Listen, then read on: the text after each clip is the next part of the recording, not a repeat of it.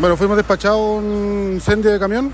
¿ya? Eh, la carga es de centolla, no hay ningún involucrado.